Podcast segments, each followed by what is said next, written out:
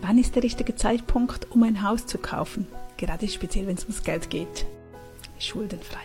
Auf jeden Fall schuldenfrei sein, bevor du so ein Haus kaufen möchtest oder würdest.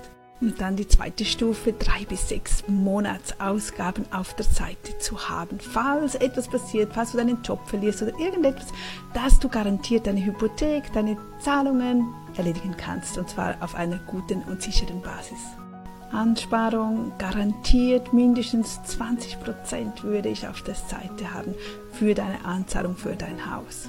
Und sei dir bewusst, ein Haus kostet immer Geld, nicht nur zu Beginn, sondern dein ganzes Leben lang.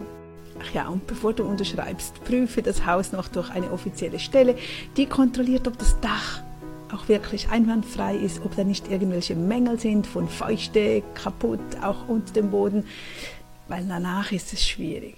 Was bist du für ein Typ? Hauskauf oder